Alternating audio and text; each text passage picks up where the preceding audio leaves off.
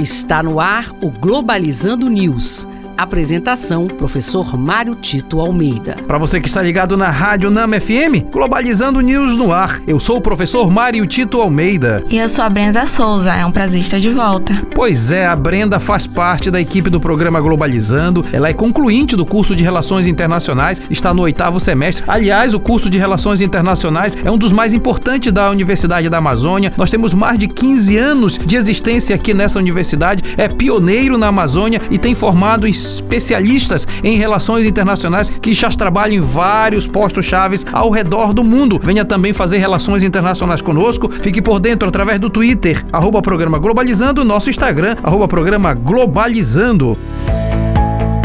Globalizando notícia do dia. Do jornal El País, da Espanha. México enfrenta outra crise migratória por conta da intransigência dos Estados Unidos, que anunciou a deportação de 15 mil migrantes haitianos, levando o governo mexicano a assumir o controle da emergência, enquanto as autoridades do país pedem mais envolvimento regional. É, Brenda, esse é um dos temas mais duros e difíceis e sofridos que a nossa região da América Latina, Caribe e América do Norte está passando. Na verdade, a situação dos haitianos é uma situação desesperadora. Praticamente nós dissemos que o Haiti é um país falido, que significa dizer o seguinte: que as pessoas saem dessa terra não porque querem sair, mas porque são obrigados a sair, são refugiados. E o que é que acontece? Os países mais próximos não querem receber. Recentemente, os Estados Unidos criou até uma estratégia de retirada, de expulsão desses haitianos querendo entrar nos Estados Unidos, inclusive o responsável do governo norte-americano americano pediu demissão exatamente por não concordar com essa política anti-humana e a preocupação de todo o continente. Chegaram também haitianos aqui para o Brasil. Nós precisamos pensar que a solução dos problemas de refugiados e imigrantes se dá fazendo com que os seus países de origem possam viver bem e isso a comunidade internacional precisa assumir como sua responsabilidade.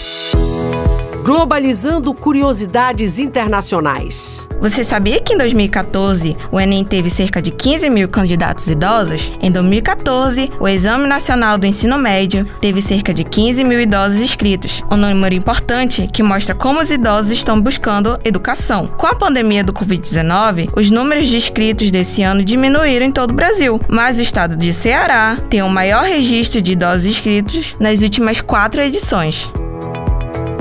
Você sabia que o dia 1 de outubro é celebrado o Dia Mundial do Idoso? Em 1991, a ONU instituiu o dia 1 de outubro como Dia Internacional do Idoso, com o objetivo de conscientizar a sociedade mundial sobre a necessidade de cuidados e assistência para esta população. No Brasil, em 2003, entrou em vigor o Estatuto do Idoso, que estabeleceu garantias e direitos aos idosos no Brasil. Interessantíssimas essas informações, que essas curiosidades que a Brenda trouxe, até porque tá tudo tudo relacionado com a nossa live do próximo sábado, às 17 horas, na página oficial do Facebook Programa Globalizando, onde nós vamos falar sobre o Dia Mundial do Idoso e você não pode perder. E este foi o programa Globalizando News de hoje. Eu sou o professor Mário Tito Almeida e você pode mandar sugestões de temas pra gente através do e-mail programa globalizando@gmail.com. Brenda Souza, muito obrigado. Obrigada, até a próxima, pessoal. E olha só, gente, eu queria aproveitar o momento agora para mandar um abraço muito grande para a turma de Relações Internacionais Internacionais que vai colar grau hoje, dia 29. Mais uma turma estará sendo apresentada ao mercado, à sociedade, formados como especialistas em relações internacionais pela Universidade da Amazônia. A esses alunos o desejo de sucesso total. Fique ligado, nós temos um programa de uma hora de duração às nove da manhã aqui na Rádio Nama FM 105.5, o som da Amazônia. Tchau, pessoal.